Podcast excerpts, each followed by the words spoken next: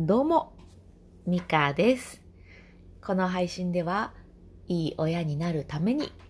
日々あれこれしている育児の経験談をお話ししてまいります。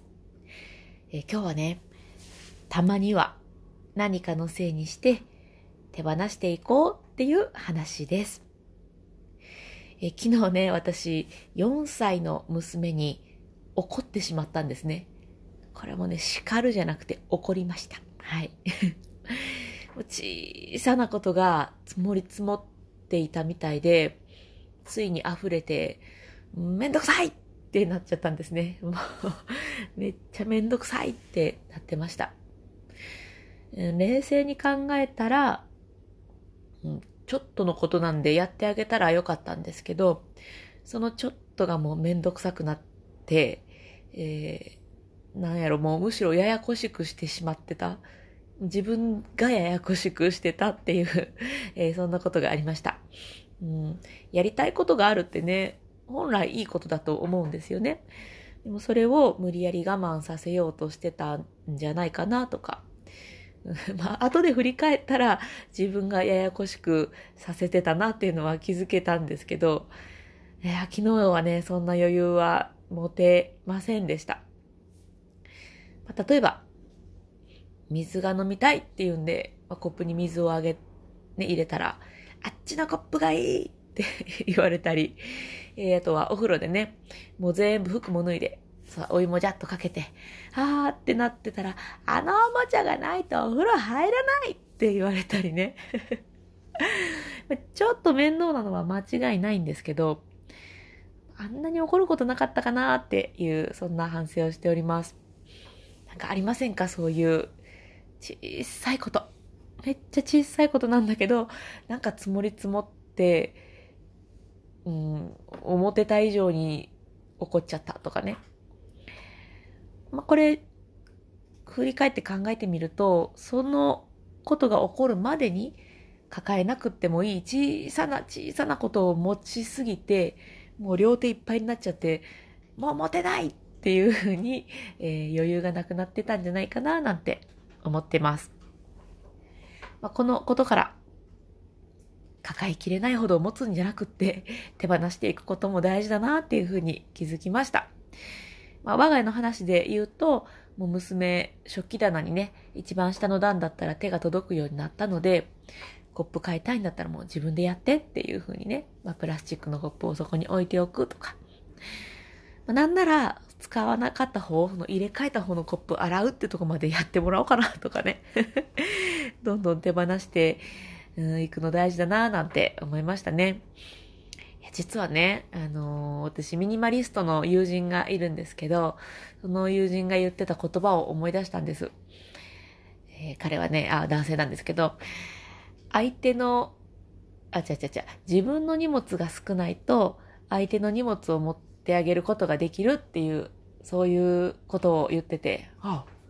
ミニマリスト素敵って 思ったんです。私はね、ミニマリストじゃなくてもう物が多いタイプなんですけど、あ、それ素敵やなーなんて思ってたんですけど、その言葉がね、蘇ってきました。昨日の私はね、荷物を持ちすぎてたんだなーなんて思います。うん。なので、まあ、怒ってても、落ち込んでても、自分とか子供が笑顔になるわけじゃないので、たまにはね、何かのせいにして、人のせいにするのはダメだと思うんですけど、何か、あの、何かのせいにして、で、それで次に進めるんだったらいいんじゃないなんて思いましたね。まあ、ちょっと疲れてて、うん、忙しくて疲れてんのかな？とか、疲れのせいにする？あとは、風邪気味だから体の余裕が減ってんのかな？っていう風にね、風邪のせいにするとか。ま女性だったらよくあるのがね、そのホルモンバランスのせいかもとか、もうホルモンのせいにする。そんな感じで、たまには何かのせいにして、えー自分の荷物を少なくしちゃうっていうのも、うんね、次に進めるためにはとてもいいことなのかななんて思いました。でそれでね、自分の荷物が減って余裕が作れたら、誰か困っている人とかね、困っているタイミングで手を差し伸べるんじゃ、たしゃせせせ差し伸べられるんじゃないかなっていう、そんな風に思った、えー昨日の振り返りでした。えーぜひね、なんでこんなイライラしちゃうんだろうとか、ああんなに強く言う必要なかったのになんて思うことがある方は、持ちすぎかもしれないです。わかんないですけど。その時にはちょっとね、何かのせいにして、えー手放していくのもいいんじゃないかなっていう、そんなお話でございました。はい。ということで、あ、スタンド FM コメントありがとうございます。えっ、と、コミありがとうございます。やりたいこと、棒を振り回したり、えーしませんからね。もう棒を振り回すシリーズ。振り回しませんよ。ありがとうございます。あ、えっ、と、チーズさん、おはようございます。はじめましてありがとうございます。えーそしてコミ。両手でも棒は持ちませんし、えー棒を手放す話でもないですよ。棒好きですね、コミね。いや、もう、そうツイッターにも書いたんですけどね、そう、持ちすぎてたんですよね。持ちすぎてた。うん。めっちゃちっちゃいことをこう、いっぱいいっぱい寄せ集めて、いっぱいいっぱい持って、両手いっぱいになって、うーん、持てないっていうね。もう、自業自得っていうやつですね。自爆をしておりました。